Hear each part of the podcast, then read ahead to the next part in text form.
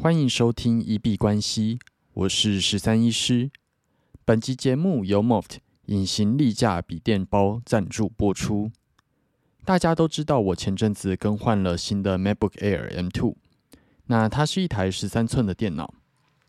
我自己是蛮习惯在打字的时候把笔电立起来变成十五度。那前一台电脑的时候就使用 Moft 的隐形笔电支架的习惯，那款也很好用。把它贴在笔电下方，外出三秒钟就可以把笔电立起来。不过这一次，因为我打算裸机使用，那不想贴东西在新的 MacBook 上面，而且我希望外出的时候有一个轻薄的笔电可以保护我的电脑。这个时候就被我发现，Moft 有出这款隐形立架笔电包。我在意笔电包的部分，就是它的外观、重量。还有稳定性。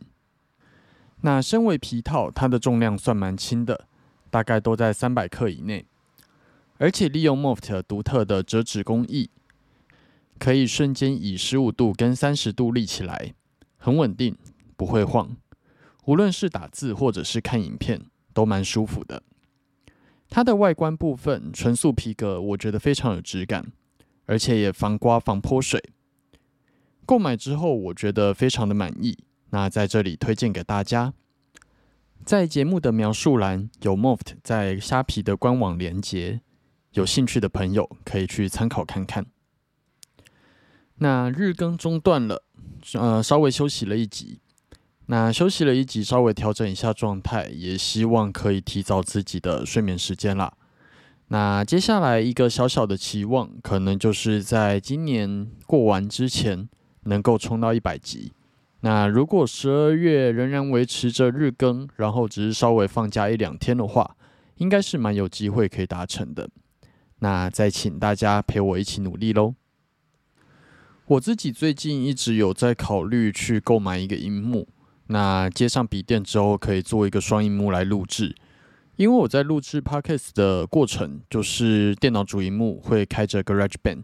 来看它的有没有声音录进去，那但是我也会稍微写一些重点的提醒放在 Notion 里面。那如果可以，当然是希望这两个画面都能同时展现出来。那在看线图的部分，Trading View 也会需要一个画面，所以如果它可以配合我的 iPad 再加上一个双荧幕来讲的话，应该会好用蛮多的。那很感谢在本来想要去买一个荧幕的这段期间。刚好我女朋友的弟弟啊，他有一个不要的荧幕，那我觉得呃不要就丢掉也蛮可惜的，而且其实它的解析度还有基本的需求也蛮够用的。那后来就把它拿上来接在我的书桌上面，那现在就是终于实现了我一个小小三荧幕的梦想。可能很多交易员都会有这样子的梦想吧，就是把桌子上面挂满一大堆荧幕，大家。有需要的话，这个可以去搜寻一下梗图，那就是挂了很多荧幕，然后同时开着很多的盘式啊、消息面，看起来就很屌。但是其实交易做到后来会发现大道至简了，其实只要一个手机，它就可以啊，就是赚钱了。那其实你的技术好坏跟你的设备影响并没有到那么大。很多在交易室的朋友，他们也是说三个荧幕。其实就是一个拿来打电动，一个拿来看 NBA，只有最后一个稍微看一下盘势这样子而已。那不过说实在，多荧幕应该就是很多男人跟很多交易员的一个小梦想。那我自己是为了录制 Pockets 才使用多荧幕啦。那目前还没开始使用，之后再来跟大家分享说这样子到底好不好用。另外一个我觉得比较可以拿来使用的方式，可能是这个荧幕。我会去把它接上最新的那个 Chromecast with Google TV，那它是一个超级强的电视棒。那它只要接上网络，除了原本的投影之外，它可以直接把这个呃可能一两千块的显示器，或者是家里面啊非智慧型电视的那种老旧电视，可以一秒钟把它变成智慧型电视。那期待它到货之后，我来接接看，那说不定就可以。这个荧幕拿来看剧，然后下面来做正经事，这样子。那一样有什么想法，再来跟大家做分享喽。那今天币圈最大的事情，大概就是 BlockFi 申请破产整顿，还有香港的交易所 AX 啊，据说高层已经卷款潜逃了这样子。那等于是在这个礼拜里面，又有两家非常重大的交易所宣布呃倒闭或是破产。那 BlockFi 申请了破产保护之后，目前可能会变成今年。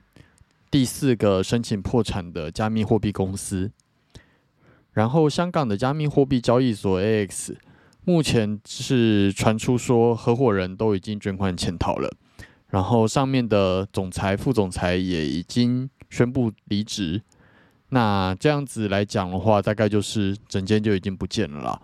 那大概有两百万名的用户，有可能他们资金就是锁在里面，完全拿不回来。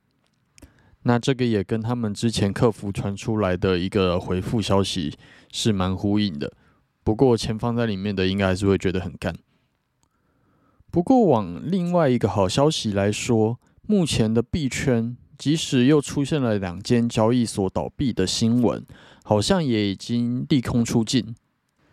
除了骇客的砸盘之外，比特币跟以太币都没有更进一步的下杀。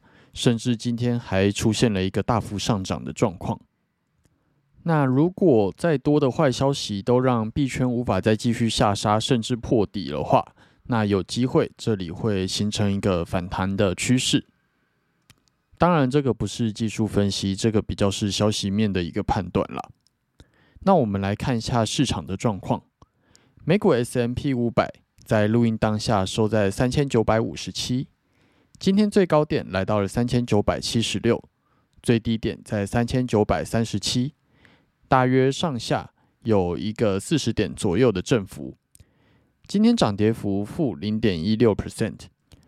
那以日 K 来看，是收了一个小黑的十字线，上下影线都留的还蛮长的一个状态。吼，今天开盘之后先往上涨，然后忽然在十一点半的时候，大幅下跌了一大根，那大概在三千九百四这个位置止住，那再攻回去起涨点的位置。